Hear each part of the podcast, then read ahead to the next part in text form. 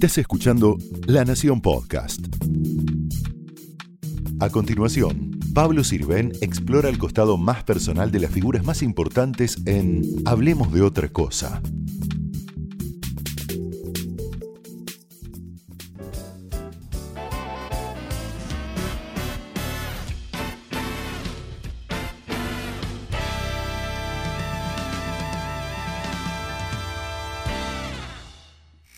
Gracias Carlos Rottenberg por venir acá a Negroni, en Recoba. Y bueno, una aclaración necesaria para los televidentes porque esta puede ser una entrevista más difícil, más complicada para mí que la que hice al propio presidente, porque tener un amigo enfrente eh, hace que uno tenga muchas confidencias compartidas, o sea que esto puede ser o una carnicería o puede ser una carecita de emociones, o por ahí no pasa nada, nos cuidamos tanto. De todos modos, le- les recomiendo que se queden a ver qué pasa. ¿no?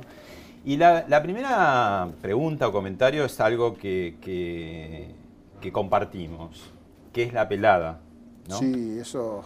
Desde que no- ya nos conocimos pelados nosotros. Nos conocíamos pelados y, y- y nuestros hijos, que nos conocieron pelados, dicen- no creen que alguna vez tuvimos pelo, por ejemplo. Eh, ¿Hasta es cierto. año? Y esta foto, mira, esto fue en 1978, cuando con Luis Brandoni y Gerardo Romano se ensayaba Postdata, tu gato ha muerto. 78, estoy hablando Ateneo entonces en el. Ateneo 22 y 17, 30 y... No, sí, 39 años atrás Mm. tiene esta foto. O sea, estabas Eh, de 20 y pico, 20 y Y pico de años. 22 ya tenía. Ajá. Y, y yo mismo me sorprendo. No sé cuándo se me No cayó todo. No, no sé cuándo se me cayó todo este pelo. Ahora, yo, yo veo, por ejemplo, mis eh, antepasados y veo todos pelados. Yo ya sabía que de chico, mis hermanos, mi padre, mis abuelos. Ahora, ¿en tu familia, tu padre? No, mi papá, mi papá quedó pelado bastante temprano. Lo que pasa, después un día se hizo un entretejido, no pudo salir por Ezeiza porque no coincidía la foto pelado con el- la cantidad de pelo que tenía cuando quiso hacer migraciones. Era una foto Pero- vieja. Una foto, claro, la foto real. Mm. Eh, tuvo que mostrarle que se. ¿Te acuerdas? Los entretejidos para la gente más antigua se sacaban unos clips y, y aparecía la verdad, la verdadera pelada. Pero de- yo tengo el recuerdo de haber hecho una de mis eternas dietas para adelgazar. Todo el tiempo eh, Siempre. hace. Sí, yo- yo nací Ahora con- estás en una dieta. Siempre. Yo nací con 20 kilos de sobrepeso. Sí. Mm. El día que nací. En el 57 ya nací gordo. Igual que yo. Pero, igual, vos menos gordo, no, vos menos. Pero lo que voy es que eh, yo tengo el recuerdo de una, de una dieta muy fuerte que hice y cuando después de 40 días había bajado 20 y pico de kilos en 40 Ah, días. Pero con médico, eso es lo increíble. Y eh, me pasé el peine después de esa dieta y fue la primera vez que noté como el pelo se me caía. O sea, yo siempre relacioné un mal tratamiento, en ese caso para adelgazar, con Por la caída del cayó pelo. nervioso por no comer. Y... Puede ser, a lo mejor no tiene nada que ver, pero... eh, Bueno, y arrancaste con todo esto del teatro muy chico. ¿Qué edad tenías? 17. 17. Yo leo, ¿no? Un comunicado que dice señor Carlos Rottenberg, productor de espectáculo artístico en su teatro Pinamar, que eh, cuenta con la participación de elementos que hacen la apología marxista, que tantas eh, heridas, dice, costó al país. Ellos son Mercedes Sosa, Luis Brandoni, Mariquena Monti, Moncho Mieres. Si continúa con esa actitud, procederemos a volarle, entre comillas, el departamento como primer medida. Vecino no acepte en su edificio a un apañador de subversivos. Sí, este volante, mira, la historia es así. Yo en el año 79, justamente eh, pocos meses después de esa foto con Brandoni y Gerardo Romano del 78, inauguro lo que fue el primer teatro de Pinamar. Se llamaba Teatro del Mar. En realidad era un, un subsuelo en la calle Burriquetas y Bunge, para quien conoce Pinamar. Eh, sigue existiendo el subsuelo, tiene otro destino hoy. Y entonces me llevo desde Mar del Plata unas cuantas sillas para armar esa, esa sala. Y hago una programación rotativa que incluía los nombres de, de Mercedes Sosa, Luis Brandoni, de Moncho Mieres, de Mariquena Monti, que está en el volante, pero también estaba eh, China Zorrilla haciendo su espectáculo, Gila, que había llegado de España, Eda Díaz, eh, los Trisinger. Había- era variado, era, variado, cambiaba todos los días.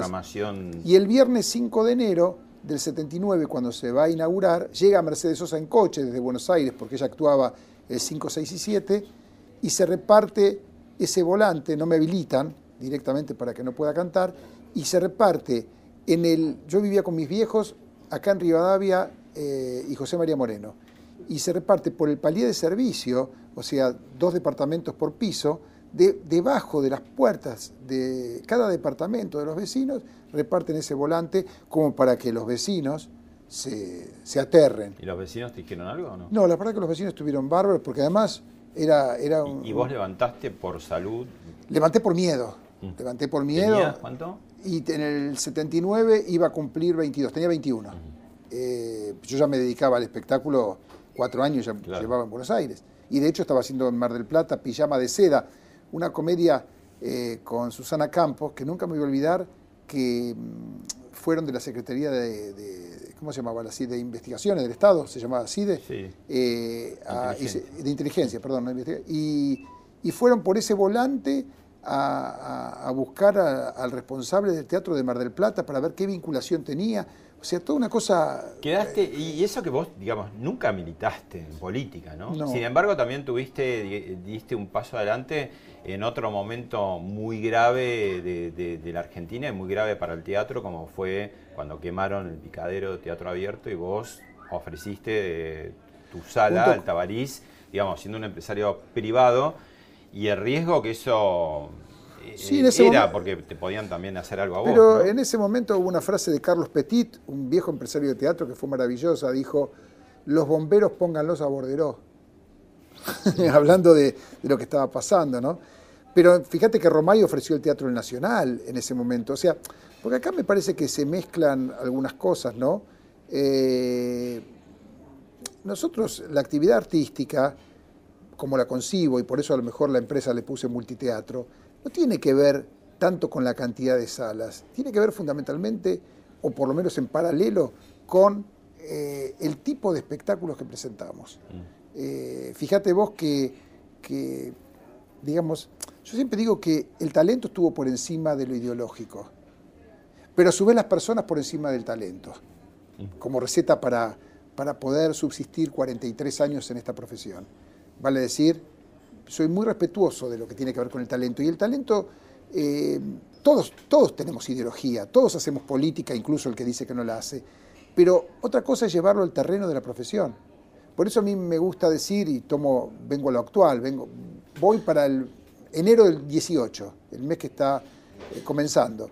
Y, digo, qué maravilla poder trabajar en un teatro con Juan Campanella, que piensa de una manera, y en otra con el cadete de Navarro, que piensa de otra, o que irradian esos mensajes a través del, del arte escénico. Ahora, vos, por ejemplo, el verano pasado, de tus seis teatros en Mar del Plata, tres estuvieron cerrados y ahora abrís con todo por los 40 años, ¿no? Eh, ¿Qué pasa? ¿Mejoró la situación o sos un replicante de... ¿Te acordás del presidente de la Cámara de Diputados, Juan Carlos Pugliese, que dice yo les hablé con el corazón y me contestaron con el bolsillo? Vos al revés. Vos Bueno, decís que está poniendo el corazón y el bolsillo. A ver, yo digo dos cosas. Eh, primero, para no confundirnos, cuando decimos 40, son 40 temporadas en Mar del Plata. Mm. Por eso son 43 años en Buenos Aires, pero yo a Mar del Plata llegué tres años después. Pero eh, vos fíjate que, que yo salí a decir, eh, yo este verano lo tengo que programar con el corazón y no con, la, no con la cabeza, porque desde el punto de vista de lo que tiene que ver con lo económico, a mí me fue mejor el verano 2017 en Mar del Plata, cerrando tres salas, que en el 16 teniendo seis abiertas. Es grave eso. Es grave que. ¿Por qué? Porque cerrado, achicaste porque costos, achicas costos. O sea, pero es grave porque cuando vos achicas y eso costos. que vos mantuviste personal, ¿no? es Mantuve personal, pero hay un montón de otros costos que no. Y ese montón de otros costos que no, en definitiva, también colabora para la crisis. Porque, ¿qué pasa? Vos podés mantener tu personal, el propio. Pero cuando vos, por ejemplo, tenés, en el caso nuestro, de seis salas, cerrás tres, por darte ejemplos, al servicio que contratás externo de limpieza, le decís, vamos a contratarlo por tres. Esa empresa, a su vez, sí está achicando su gente Claro. el servicio médico para el público que va a asistir, decís voy a contratar por tres. Por lo tanto, El cada aire vez que acondicionado, la luz, todo, la cantidad de todo lo que vos vas dejando, todo lo que vas dejando significan puestos de trabajo de gente que se queda. Mar del Plata Teatro, para decirlo rápido a la gente. Primero un señor Sabatini, allá en los 40, 50, después otro señor Darío Vittori, muy famoso, muy popular para el público veterano. Después Guillermo Bredeston y Guillermo Bredeston le da la mano a un chico que sos vos, ¿no? De alguna manera. En el caso de lo que nombraste son actores, Mm. tanto Sabatini como. Pero que como llevaron Pablito. sus elencos, Llevaron elencos, ¿no? eh, La familia Carreras tuvo mucho que ver en eso. También. Eh, cuando decimos Bredeston, tuvo mucho que ver las compañías, lo que llamaban los galanes. Eh, En el Hermitage. Ojalá, ojalá si alguien nos estuviese viendo ahora tenga más de 50 años para saber de qué hablamos, porque en realidad eh, eran muy famosas las compañías de verano de los galanes. Es más, después lo quisieron emular los galancitos, cuando aparece Ricardo Darín, Carlos Calvo, Raúl Taibo. O sea, hubo galanes Sí. y galancitos en Mar del Plata. Pero es cierto que esos nombres que estás dando son los nombres que abrieron el camino de esa capital del espectáculo. La que prensa de antes hubiera dicho nombres señeros, ¿no? Señeros, sí, ¿no? sí. O que hicieron historia. Y Guillermo Breston, actor, productor, gran amigo tuyo, sos muy consecuente en este periodo muy largo de, de su. Sí, nos queremos, nos queremos mucho. Y alguien muy cercano a Guillermo Breston tiene algo para decirte y refiere una historia que nos vas a contar qué pasó. A ver. Me estaba acordando una vez en Nueva York, estábamos subiendo a las gemelas, en ese momento estaban, en la terraza con, con Carlos y Linda y un grupo, Guillermo, por supuesto, Breves y un grupo de amigos. Y este, cuando se abrió el ascensor, nos quedamos en la terraza. Carlos, que siempre tuvo mucho vértigo, se tiró al piso y bajó del ascensor en cuatro patas. ¿Te eso? Sí, me acuerdo, me acuerdo, tiene razón. Tengo mucho vértigo, me impresionan mucho las alturas. ¿Y los aviones cómo haces? No, lo siento diferente. Ahí tengo miedo porque no sé por qué vuelan. Es otra cosa, es otro tipo de miedo. Pero te entregás, Me entrego. Pero ah, lo del vértigo no es miedo, es una sensación muy, muy fea. Pero, muy- pero, muy- pero en los ascensores te pasa o, o- Eh, un o poquito, pero acá, mirás acá, acá lo que pasó fue que cuando, como dice, como dice Nora, que lo recuerda bien, cuando se abrió la, la puerta del ascensor, la visión era de tanta, de tanto precipicio. Ah, y no tenías que- como que- el muro. No, tenía muy- una sensación horrible. Las me acuerdo- Gemelas estamos sí, sí, hablando, sí, ¿no? sí, sí, me, acu- después me acuerdo que me tiré al piso. Lo que acaba de decir, eh, si fue en cuatro patas, como dice ella o no, no me acuerdo, pero sí que me tiré al piso, no tengo dudas. Dije, Mm. hasta que no bajemos, me quedo acá sentadito. La temporada más exitosa de Mar del Plata fue 88. Y la del, 89. de las, digamos, a ver, eh, las más exitosas arrancan en el Mar del Plata un poquito antes.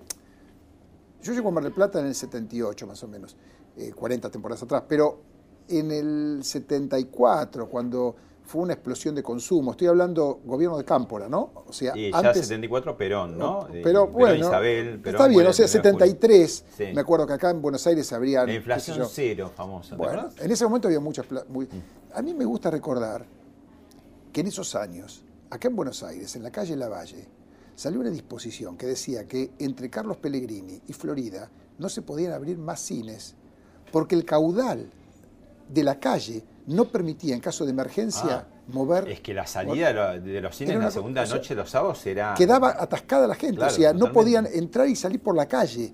Y ahora no hay Eh, nadie esto- en la Valle. estoy marcando esto por el consumo porque Héctor Ricardo García abría el Teatro Astros en el 73 Mm.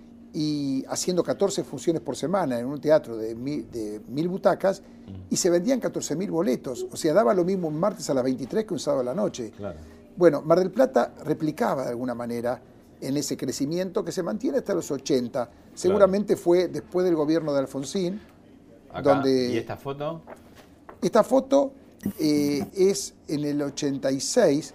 Nosotros est- estrenamos con eh, Patricio Contreras, eh, Leonor Manso, Marta Bianchi Luis Brandoni, Madre Madre in mía. Lanús, la primera versión de la obra de Nelly Fernández Tiscornia, el primero de enero del 86 en el Teatro Corrientes de Mar del Plata. Y la trajimos a Buenos Aires. Esta foto fue en el Ateneo, en Paraguay, Suipacha, donde exhibimos en el invierno, y Alfonsín, en ese invierno, cuando lo estoy recibiendo en esta foto, Presidente es de la República, presidente de la República, fue al teatro. Si nadie me lo desmiente, ¿Es el último presidente? para mí es el último presidente en ¿En ejercicio, ejercicio? que haya ido a un teatro privado. Yo no, o sea, digo, me gustaría saber, por eso digo, si alguien me lo desmiente, que alguien haya ido, algún presidente desde el 86 para acá, haya ido al teatro. A mí no me consta ningún teatro A ver, privado. el Teatro Colón sí, porque... Por supuesto, no, no, no, es como en estos casos, de ir al teatro, eh, ni pagando ni gratis. Mm.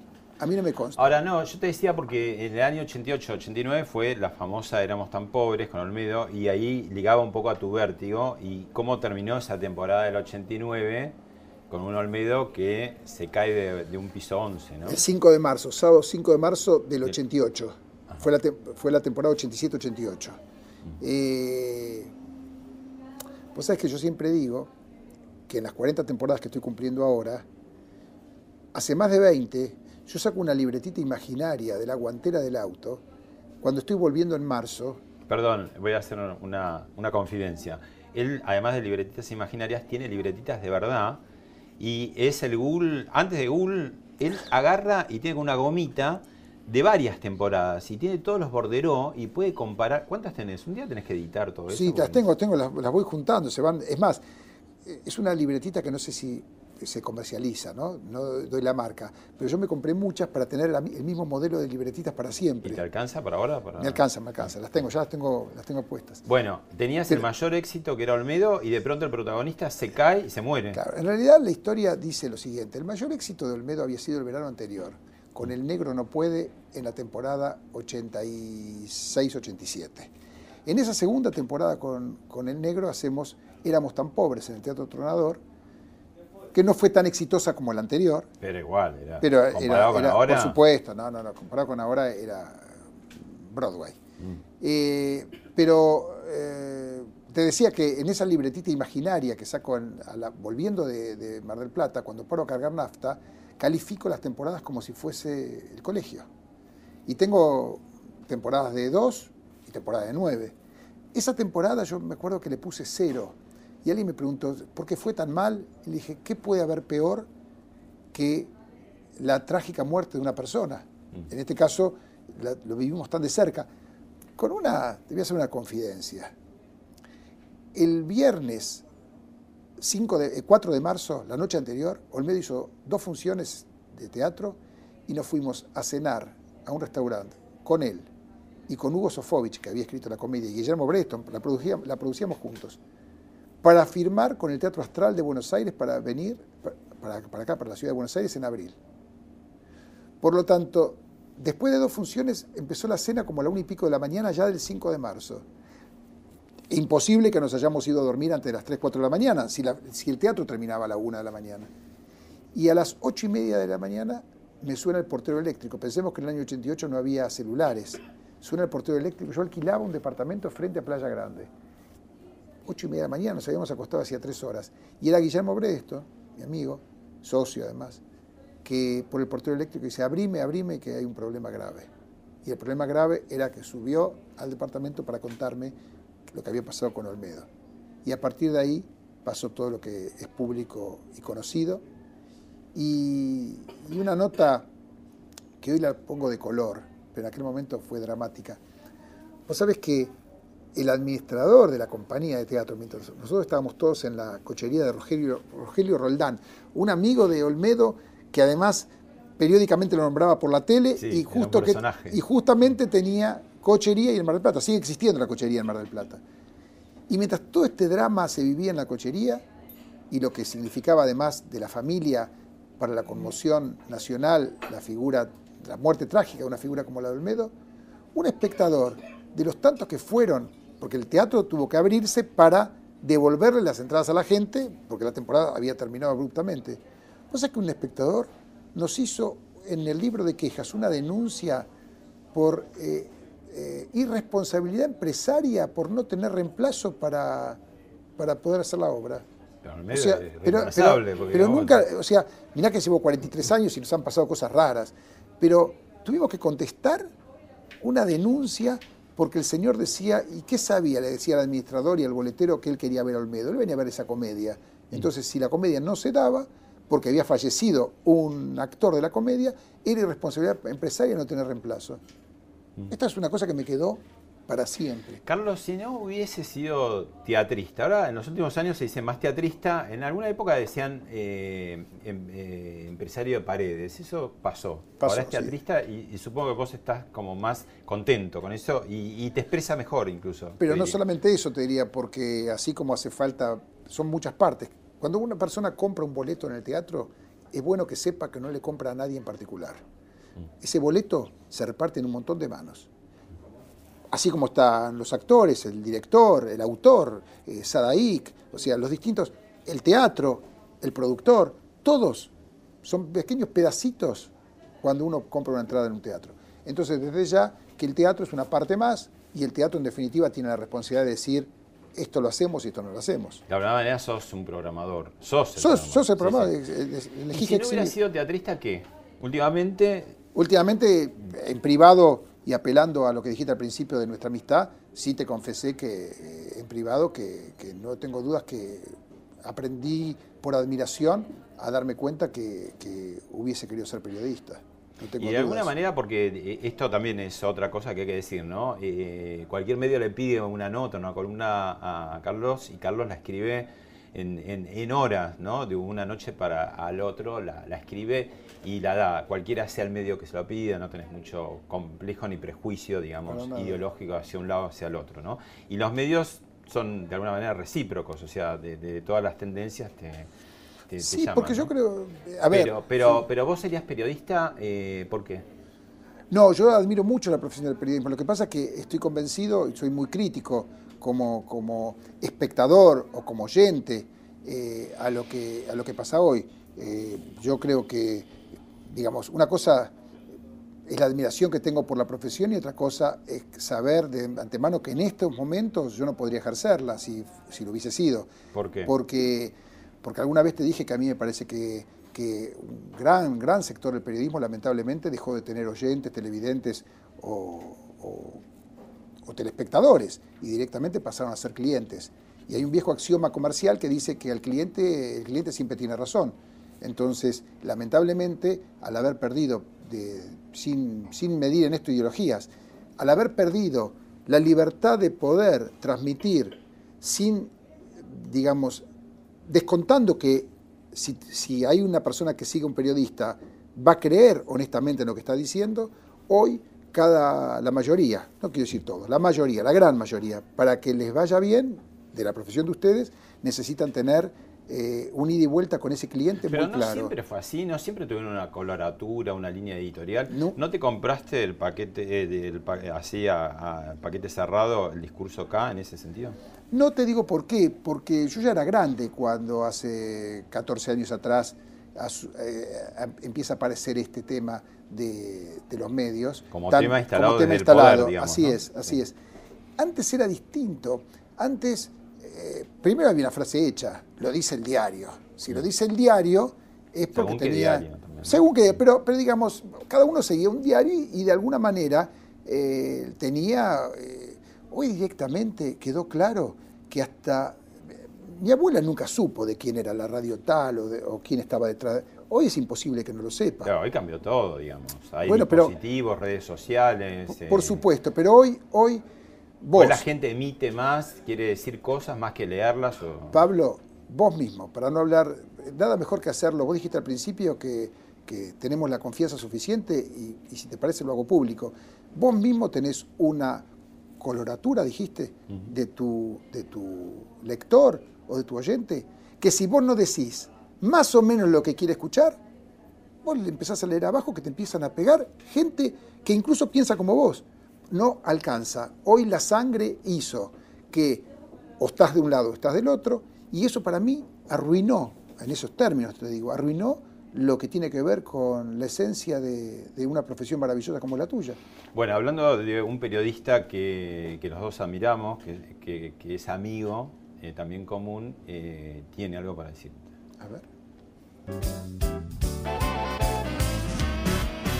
Carlos Rottenberg es un tipo solidario, es generoso, es inteligente, es uno de los grandes eh, hacedores modernos que, que yo conozco y para mí en ese sentido es un ejemplo. Pero si tengo que elegir una anécdota, lo mejor que puedo, la mejor que puedo contar es que él cada vez que fuimos a la casa, eh, en una muestra de confianza extraordinaria, nos recibió en pijama. En las notas de televisión, Carlos, deberías presentarte en pijama. Chao, suerte.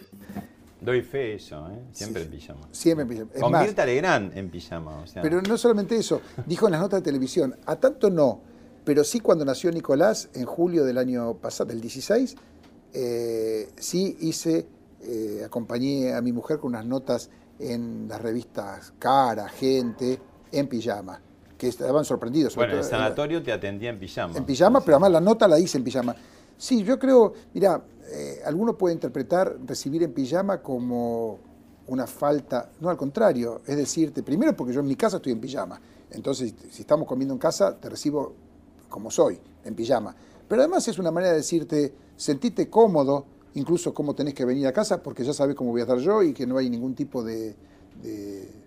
digamos, me, sorprende que después de tantos años se siguen sorprendiendo, pero yo me acuerdo que hacíamos el programa de Mirta, eh, que nombrás en, eh, y venía, no sé, Alejandro Romay a casa y ya sabía que yo estaba en pijama.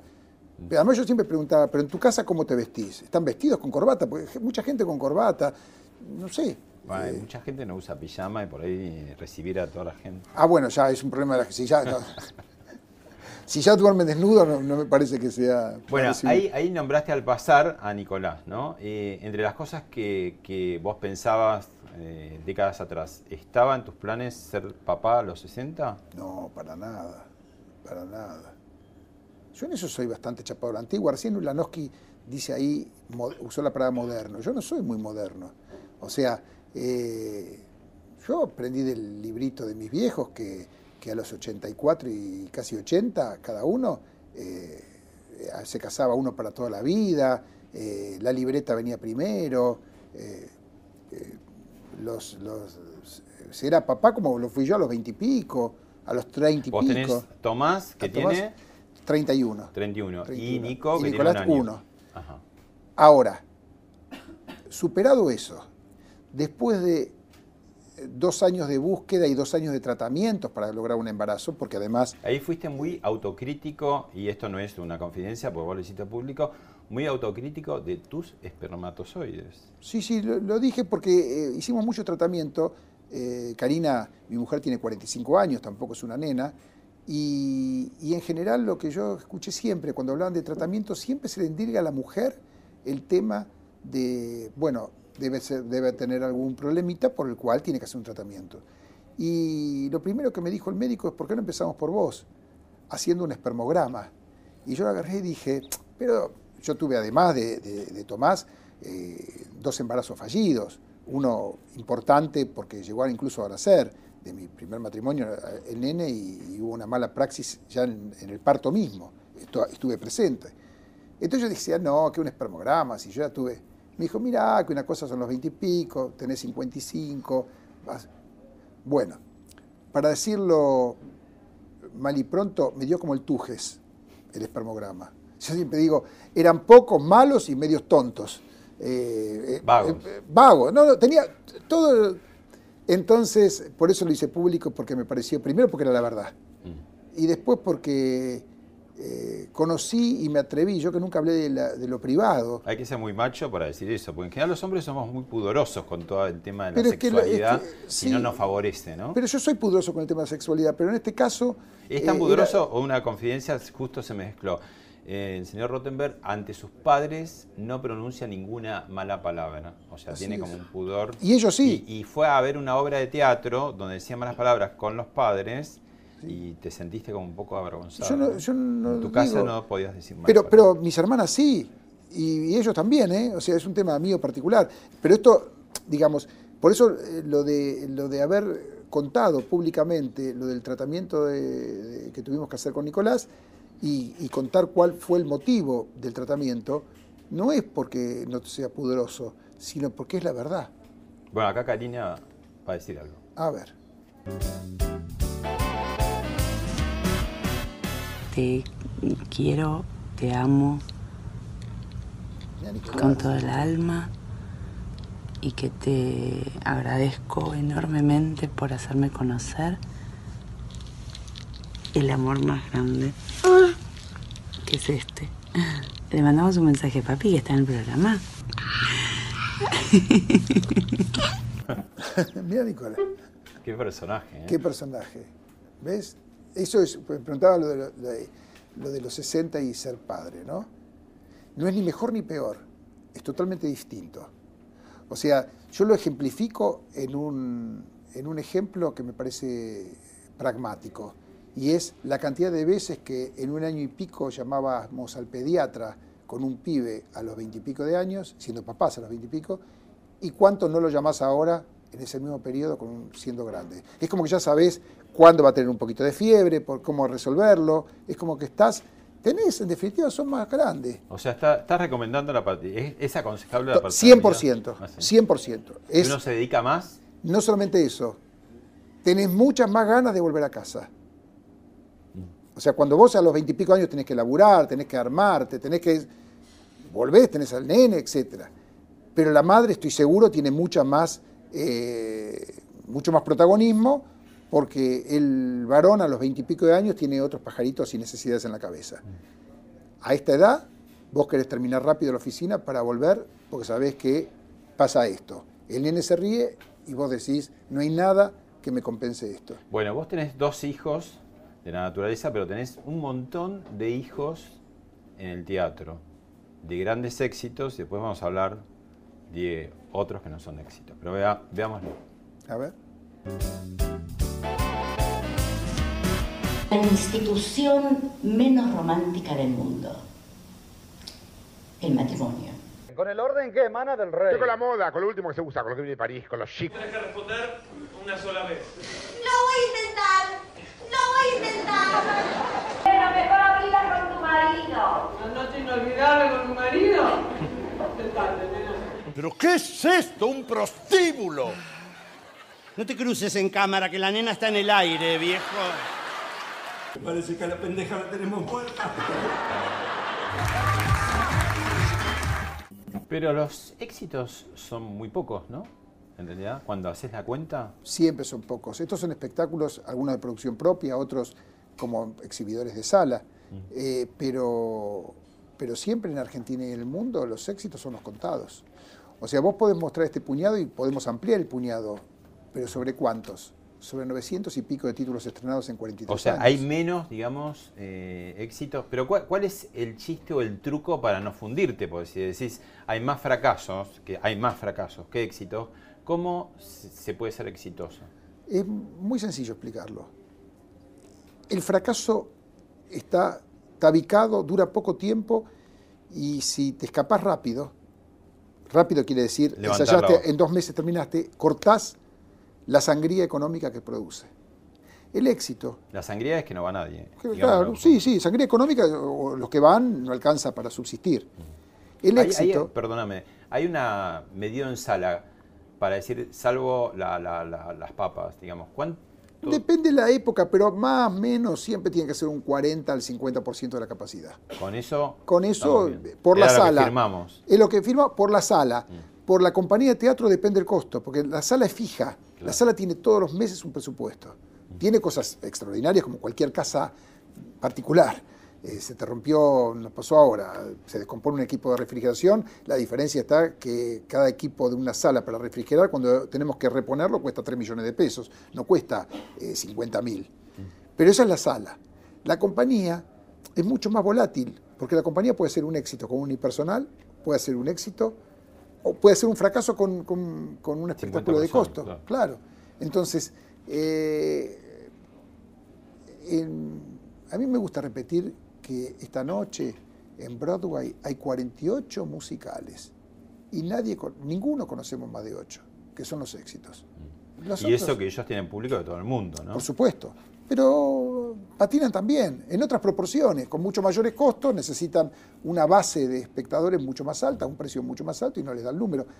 Pero es así, no es solamente en el teatro, es así en los medios gráficos, es así en los discos, mm. es así en los programas de tele, de radio. La mayoría no funciona. o sea, si uno toma una grilla de los éxitos, estar entre los 10 primeros programas de la televisión argentina, en cualquier época, la proeza es estar en esos 10. Claro, y queda de recuerdo porque permanece. Por supuesto. Y el fracaso se va, ¿no? Y además porque tiene muchos testigos. Contalo chiquitito esa obra que no fue nadie, no sé cómo era, que era algo de tribunales, de justicia. Ah, esa. En la época de, los 90 se hablaba mucho de la corrupción, era un tema. y entonces. La era menemista, ¿no? Viene, sí, en el gobierno de Menem. Y viene a verme Hugo. En la acá eh, también se hablaba de corrupción. También, pero ya es un tema que había pasado, ya había Claro. sido antes. Es como, es como el Tok Tok, ¿no es cierto? Claro, sí. El primer Tok Tok es muy exitoso. Seguramente si hay tres obras más sobre el trastorno eh, obsesivo-compulsivo no tenga el mismo éxito. Mm. Eh, pasó con el Teatro de Mujeres. Ahí en- recién en las imágenes estaba Brujas. Bueno, Brujas fue en el año 91. Venía a Buenos Aires y Argentina toda 30 años sin obras de mujeres. Una vez que hubo 14 obras de mujeres, empezó a repetirse y ya no tuvo el mismo efecto en las siguientes.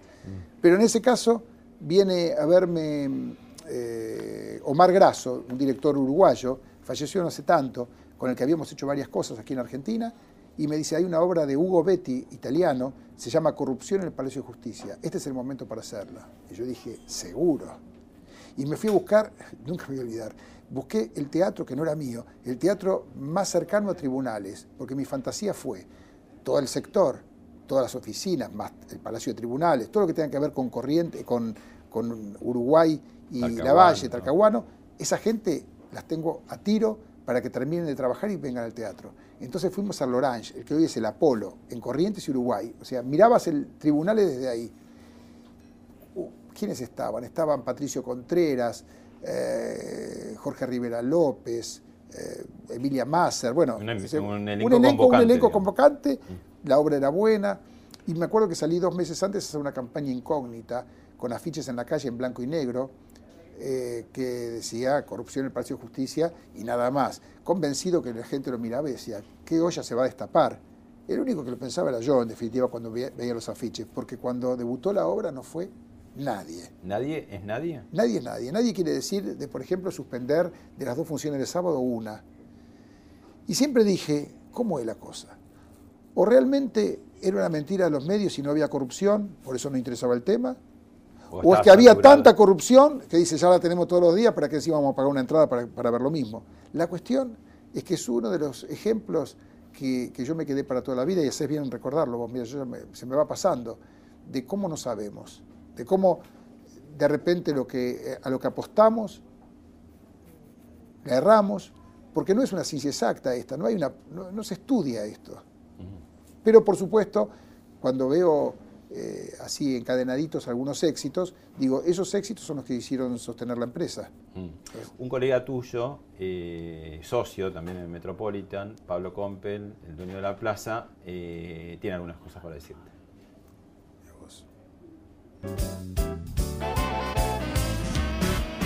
Bueno, con Carlitos nos, nos une una amistad de más de 25 años y los dos somos muy viscerales, eh, discutimos muy a fondo, pero siempre sabiendo que, que tenemos como, como el mismo objetivo, la verdad que una larga amistad, pero hay una anécdota que es buenísima, él estaba en Mar del Plata, que es como su lugar en el mundo, y yo en Buenos Aires y discutiendo así por teléfono acaloradamente como nos caracteriza, cortó y se fue a hacer un electrocardiograma que ya quedó entre los dos como ese electrocardiograma lleva mi nombre, así que nada, él te podrá contar más con detalle, pero es una linda muestra de, de la forma en la que así muy acaloradamente, muy apasionadamente discutimos las cosas. Un beso grande, Carlitos.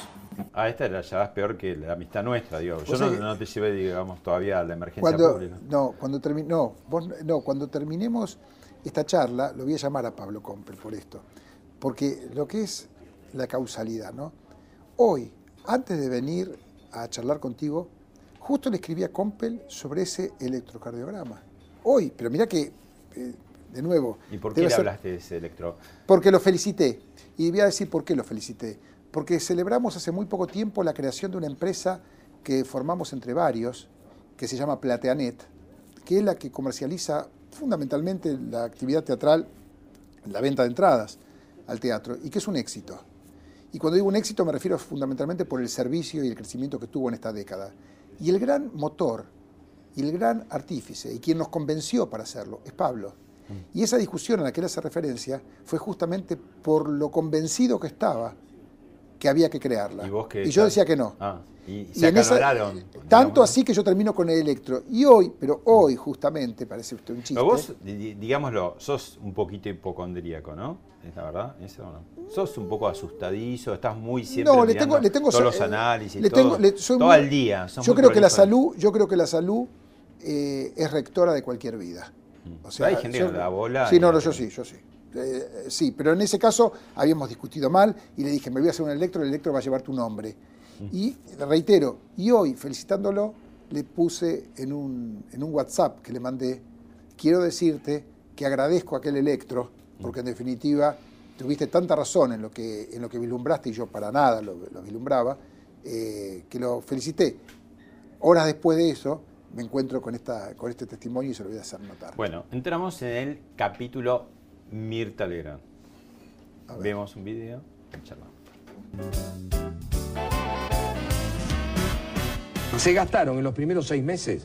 Yo te voy a avisar que Rottenberg es oficialista, así que te No, no, pero es atención cierto, con lo yo que son, son números que están. Lo que a mí sí me, me subleva es esta demonización que se ha hecho de los Kirchner. Perdón, vos haces más política. No, no, pero yo no sé perdón, vos sos más macrista que. Macri. A mí no me interesa escuchar las voces que antes de encender un televisor, a comprar un diario, ya sé lo que van a decir. Y epa, ahí se, se fue un poco de Rottenberg conciliador, ahí se le estaba escapando Pero la, es que de nuevo- tortuga, como se dice. Pero es un poco como vos me conocés en privado, porque tiene que ver con la gran confianza que tenemos con Mirta de tantos años, de trabajo y no trabajo. Fíjate vos que, que hace ya seis años que no trabajamos juntos y sin embargo no cortamos para na- nada la relación cotidiana. En ese caso fue muy gracioso porque Mirta le dice, dice en aquel programa, solamente por no haber dicho que estaba todo mal en el gobierno anterior, Rottenberg es kirchnerista, le dice, ¿no? Oficialista, dijo, oficialista. Y tras cartón, mucho más acá, después que Mirta en cada programa eh, dice, y es cierto, dice cuánto hizo ella, ella dice, porque el gobierno de Macri, yo hice mucho para que este gobierno esté, esté en cartel, como diríamos en el teatro, en un almuerzo con ella, dice en un momento, yo, eh, yo no hago, yo me acuerdo que estaba comiendo, no, no, no, no entré en ningún, en ningún rollo. Y en un momento dice, porque yo no hago política en este programa. Y ahí fue cuando me salta, como si estás diciendo todo el tiempo, entonces ahí le digo, vos no haces política, si vos sos más macrista que Macri, ¿qué me estás diciendo? Y quedó ese, ese bocadillo. Pero que no hace mella en la, en la relación para nada. De nuevo, Pablo, yo sigo creyendo que en una cosa que tiene que ver con la honestidad por sobre las ideologías. O sea, a mí nunca me va a asustar. Yo soy amigo de Luis Brandoni. Hoy pensamos diferente en un montón de, montones de cosas, pero aprovecho en decir que yo conozco a Luis Brandoni hace 40 años y conozco su integridad moral y conozco lo que significó ser diputado en este país y estar mangando a los amigos porque no tenía un mango. Eso, digamos, no me la contaron. Entonces, hoy... Y así fue- al revés, de pronto eh, la Asociación Argentina de Actores, que se podría decir muy eh, kirchnerista, vos te sentiste un poco, digamos, hubo cortocircuito ahí a Por la propósito ley de la, la- ley de actor. la ley de actor, ¿Por es qué? que- es Decirlo que- rápido, digamos, no muy técnico para que la gente No muy entienda. técnico, porque una, un derecho que significa que el actor tenga relación de dependencia, que en mi caso hace más de 30 años lo sostengo, nos enteramos eh, intempestivamente de la noche a la mañana que había salido sin haber sido consensuado de una manera que no iba a ser viable desde la práctica teatral. Entonces, Bueno, ese es un modus operandi que usó mucho el kirchnerismo. Vos justo Pero- lo viste ahí. pero yo lo vi. Porque yo- te afectó. Bueno, es lo que me afectó, es lo que sé. Lo que sé, o sea, a mí me da lo mismo el color político, pero no la esencia de lo que se está discutiendo. O sea, yo creo que coincido con la Asociación de Actores que los actores tienen que jubilarse y después tenemos que buscar, teníamos que buscar un sistema que permita justamente jubilar al actor, no poniendo en riesgo tampoco la actividad. Esto no quiere decir pagar menos, esto quiere decir otra cosa. O sea, yo estoy... Pero fueron presentados un poco como que se quedan con la plata en el bolsillo. ¿no? Así lo bueno, esa es, es la manera de presentar eso, como presentan eh, titulares de, de- de- de cosas que, que no tuvo que ver de repente el gobierno anterior, como si fuesen eh, verdades reveladas. Bueno, hemos visto algún, algún título, digamos, de nuevo, de los dos lados. Está tan claro lo que dice cada uno. Es lo que te decía antes, que dejaron de tener lectores y pasaron a tener clientes. Eh, a los clientes hay que darle lo que quiere comprar, como cualquier negocio. Lo lamento, porque para mí el periodismo, en este caso actores, lo uno a, esa práctica cuando das el ejemplo, no es que me escapo de eso, ¿eh? Eh, creo que, que son actos de- que no van, no van, digamos, no acompañan la buena fe. Y los dirigentes y los gobernantes, el partido que fuese, ahora son todos impolutos. O sea, en mi propia empresa no, no, no hubo hechos que, que incluso sin ser delito, en algún caso, o en otro pudo haberlo sido, eh, ¿a nadie más le pasó? O sea, a mí me parece que, es una cosa... ¿Y eso qué? Y, los que nos tienen que dictar cátedra de la moral me van a decir que antes de los, gobernantes, insisto, de cualquier gobierno, hasta el día anterior de asumir como gobernantes eran impolutos, no vivían acá, no eran empresas, no tenían, no tenían, no eran igual que todos. Bueno, ahora si, si resulta que, digamos, yo quiero elegir quién me dicta moral, quiero elegir. Partiendo de la base... hay un empresariado del argentino que vos decís se, se colgó mucho, Moria usa la frase, ¿no? Se cuelgan de mis tetas. El Estado eh, muchos empresarios se, se, cuelgan del Estado, ¿no? Y vos por eso tenés como una cosa de no querer nunca hacer ningún tipo de negocio lícito, obviamente. Pero, pero es que yo no quiero hacer negocio con el Estado por un tema. En el caso de mi actividad, es una actividad que tiene un fomento desde el año 58, 59, una ley de exhibición de impuestos. Mm. Ahora, Con un costo alto, pues no podés edificar. No, por supuesto, no es gratuito. inmobiliariamente. por supuesto, tenés que. Son propiedades de los teatros que pasaron a tener un valor del 20% del valor porque justamente no pueden no puede dedicarse a otra cosa. Por mm. eso es el teatro y no es el cine, no es la televisión. Ojo, es solamente el teatro. Pero, pero más allá de, eso, me parece que, todo lo que tenga que ver después con, con negocios particulares, con el Estado, eh, no lo veo. Vos descubriste tu vocación muy chiquito yendo al cine y eh, tus padres se pusieron preocupados porque vos en vez de ver la pantalla, salvo una película que te voy a mostrar ahora, eh, mirabas para atrás y contabas a ver cuánta gente había, ¿no? Y te llevaban directo al, psiquiatra, pues está loco, ¿no? Al psicólogo. Este, y sin embargo era como que aparecía ahí muy tempranamente la vocación, ¿no? Pero miremos a ver qué película, que es otra de las coincidencias, porque yo de chico también la vi 18 veces. Thank you.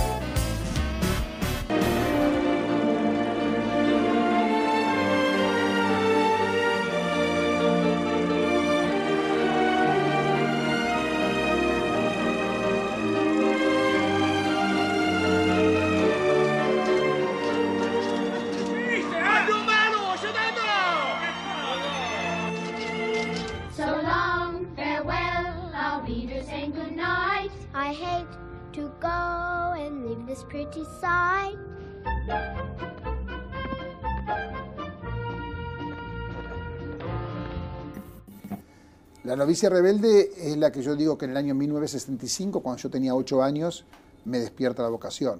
O sea, o por lo menos me la pone a flor de piel, si la tenía en otro lado. Eh, y ya de grande, claro, eh, con el cierre de los cines, con la transformación de los cines, Cinema Paradiso es la segunda. Fíjate que en los dos casos pude irme hasta los lugares. Quise irme hasta Salzburgo, por, gracias a la novicia, y al pueblo donde se filmó también en Sicilia eh, Cinema. Eh, tienen las dos eh, un, un, peso muy importante en lo que tiene que ver con mi profesión. Y sí, una cosa que no se sabe de Cinema Paradiso es que después de haberla visto tantas veces y tenerla tan internalizada, pude ver no hace tanto la verdadera Cinema Paradiso, que es la versión de Tornatore completa.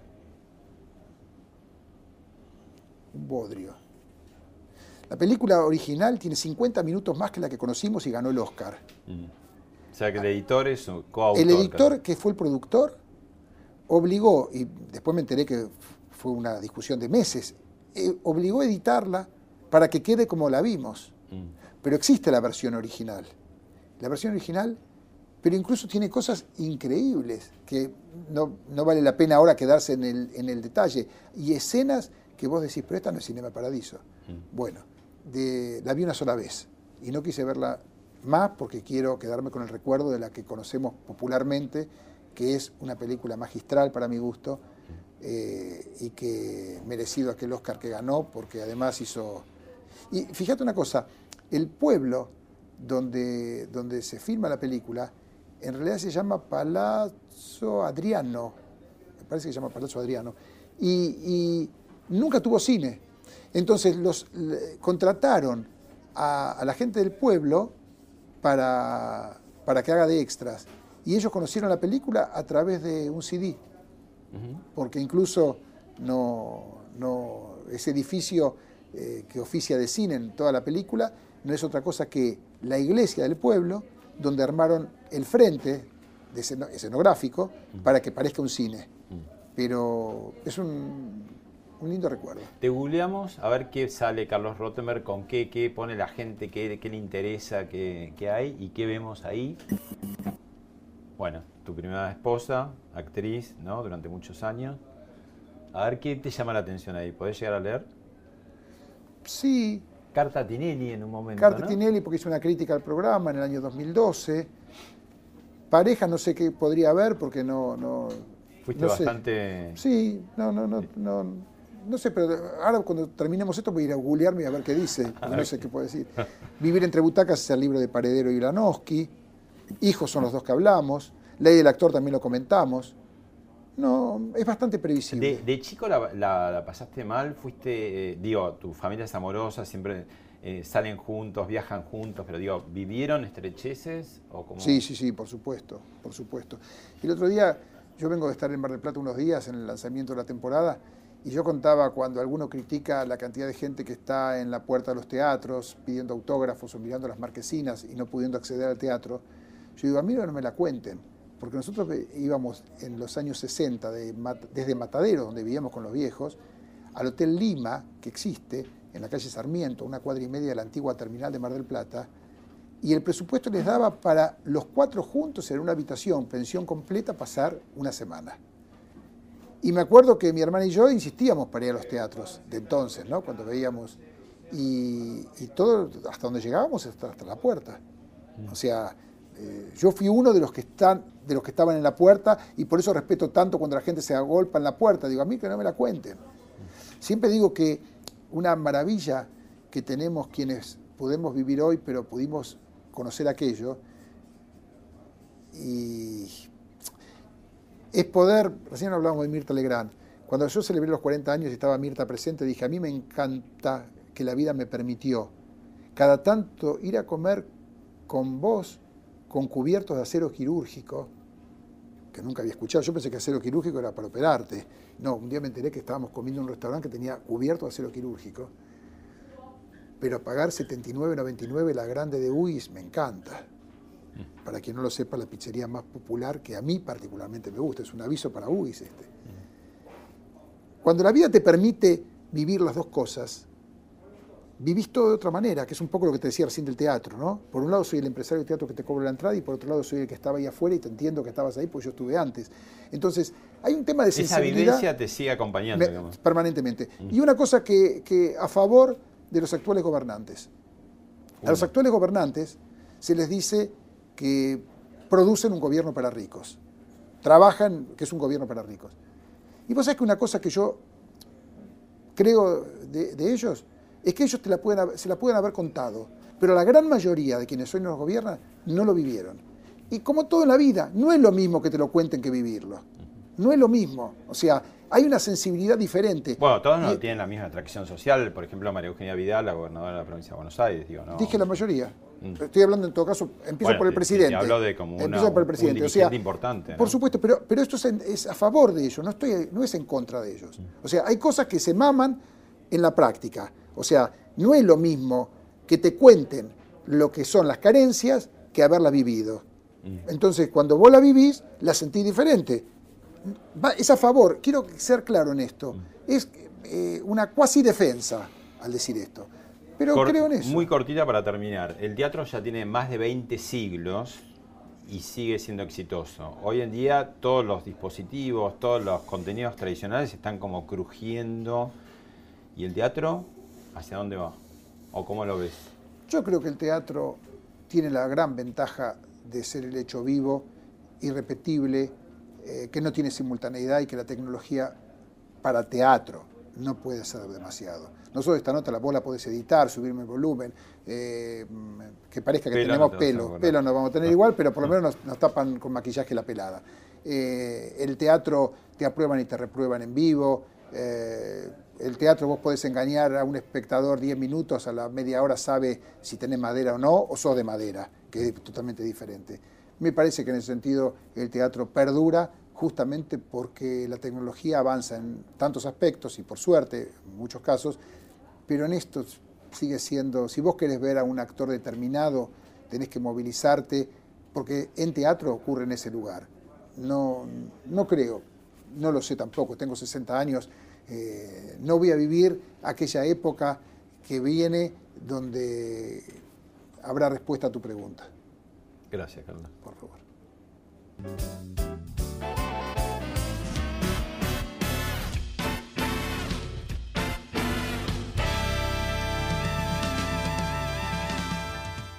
Esto fue Hablemos de otra cosa con Pablo Sirven, un podcast exclusivo de La Nación. Escucha todos los programas de La Nación Podcast en www.lanacion.com.ar. Suscríbete para no perderte ningún episodio. Estamos en Spotify, Apple Podcast, Google Podcast y en tu reproductor de podcast favorito.